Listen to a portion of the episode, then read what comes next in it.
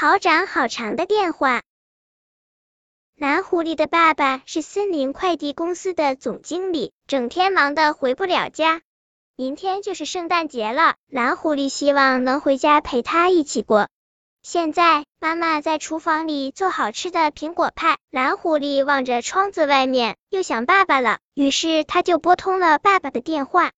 爸爸，明天是圣诞节，您能回家跟妈妈和我一起过吗？蓝狐狸小声的问。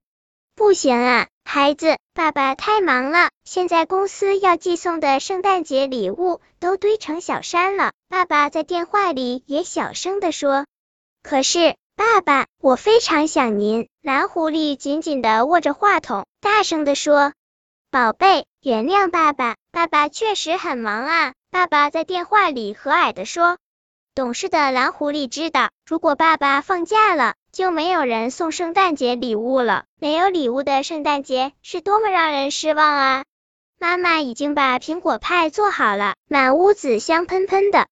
快来看呀！爸爸妈妈已经做好了苹果派。蓝狐狸抱着话筒跟在妈妈后边。是吗？那一定很香了，真想现在就吃一口。爸爸在电话那头吧嗒着嘴说：“爸爸，您知道吗？妈妈今天晚上还要做好吃的肉饼和蛋卷呢。”蓝狐狸一边盯着妈妈忙碌的身影，一边给爸爸汇报着。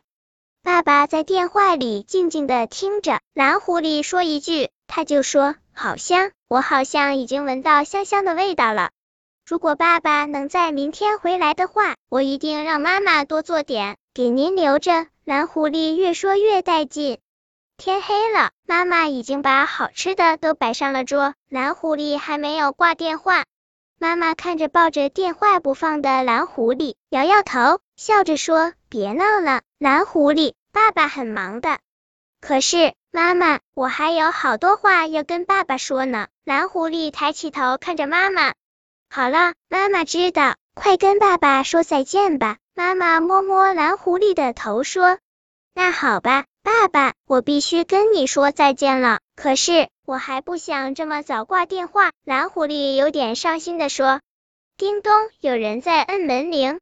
妈妈过去打开门，门外站着森林快递公司的邮递员小马，他是来给蓝狐狸送圣诞礼物的。快过来，是你爸爸寄来的。妈妈接过礼物后，朝蓝狐狸招着手。爸爸，我们收到您的礼物了。蓝狐狸冲着电话惊喜的叫着。但愿你们能够喜欢。爸爸开心的笑着说：“宝贝，这可是我从来没有接过的一个好长好长的电话啊！”本篇故事就到这里，喜欢我的朋友可以点击屏幕上方的订阅，关注我，每日更新，不见不散。